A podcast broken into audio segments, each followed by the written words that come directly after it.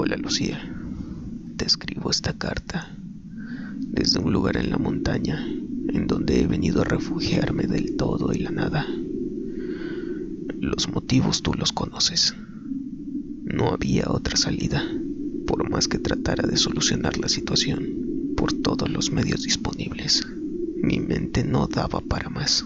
El día en el que partí, desperté totalmente convencido de que moriría. Un temblor me recorría el cuerpo.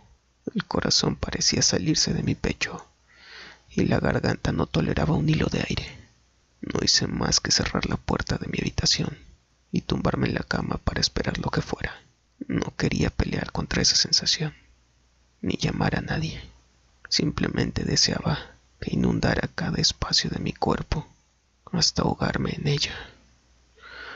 Al despertar aún seguía ahí. No había muerto.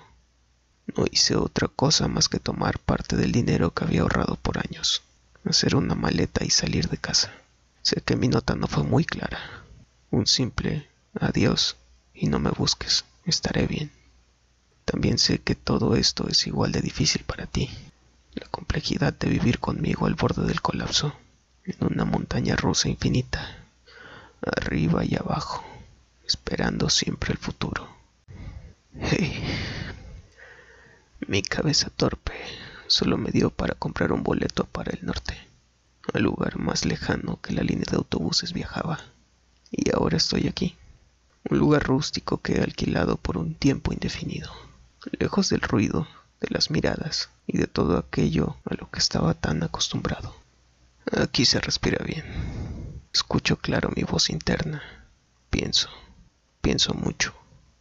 Trato de vivir de manera sencilla y aunque no soy tan hábil para sobrevivir en la naturaleza, me las he arreglado con las cosas que he comprado y un pequeño manual de campismo. Seguro es bueno saber cómo orientarse. Puedes creerlo. Hasta ahora me entero que existen dos nortes, el magnético y el geográfico. Vaya, lo que uno puede aprender experimentando cosas. Para ser sincero, no hay rutina en este sitio. Siempre trato de tomar una dirección nueva.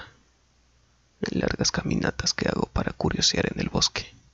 La otra vez encontré un río de agua clara, muy cristalina. Mientras bebía de ella sentí otra vez esa sensación auténtica. La frescura de ese fluido recorría mi pecho, un efecto casi olvidado, y la libertad con la que descendía por mi garganta hasta caer al estómago. Me recordó cuando era niño y me prendía del grifo para saciar mi sed en la escuela. Es extraño. Los recuerdos evocados por la soledad son verdaderos viajes dentro de mi mente fragmentada, que va de un lugar a otro. Hasta el sonido de la naturaleza reclama mi atención. A veces cuando siento los mareos y me falta el aire, respiro profundo y opto por quedarme sentado en algún tronco Escucho a mi cuerpo y siento como el tórax se expande. Trato de llevar aire a mis pulmones hasta remediar el inconveniente. Después regreso a mis labores o simplemente me quedo sentado hasta que comienza a anochecer. La noche es espectacular. Las luciérnagas se pueden ver por todas partes. El bosque parece despertar con una gran fuerza, como si se tratara de un solo ser que canta una canción sin dedicatoria. Las primeras noches después de que llegué no podía dormir. Esperaba hasta el amanecer con los ojos abiertos preguntándome, ¿qué demonios hago aquí?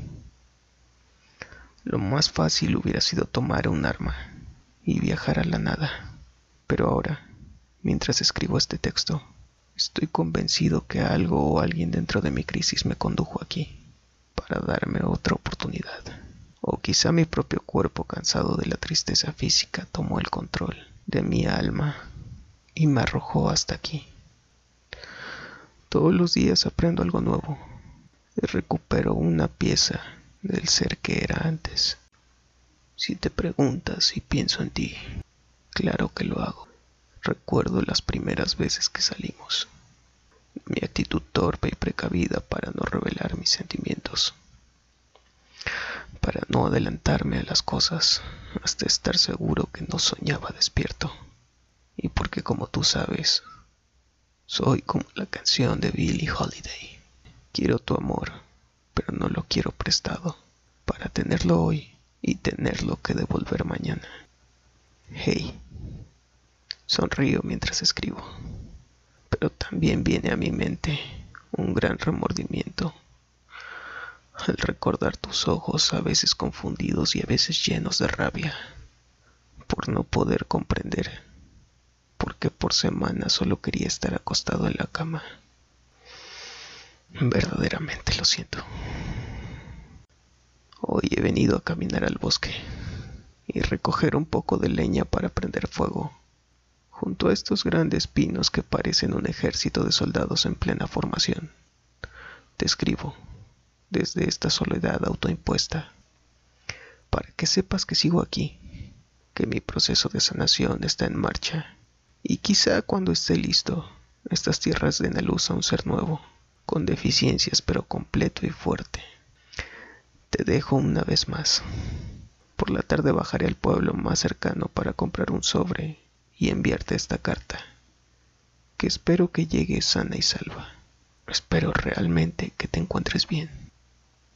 Atentamente, Albert. La mujer vidente apartó su mano del trozo de hoja amarilla. Con una expresión seria volvió en sí del trance. Lucía tapaba su cara llena de lágrimas con las manos. Al fin sabía el contenido de ese trozo de papel, encontrado junto al cuerpo de Albert. Es el purgatorio, expresó la vidente. Ahí, en ese bosque, el alma de Albert aún se encuentra purificándose, tratando de encontrar el camino. Él no sabe que ha muerto, se encuentra en un bucle incierto, en espera de sanar su espíritu, reencarnar o volver al origen. Por lo que no estés triste, algún día lo verás de nuevo, en una vida mejor.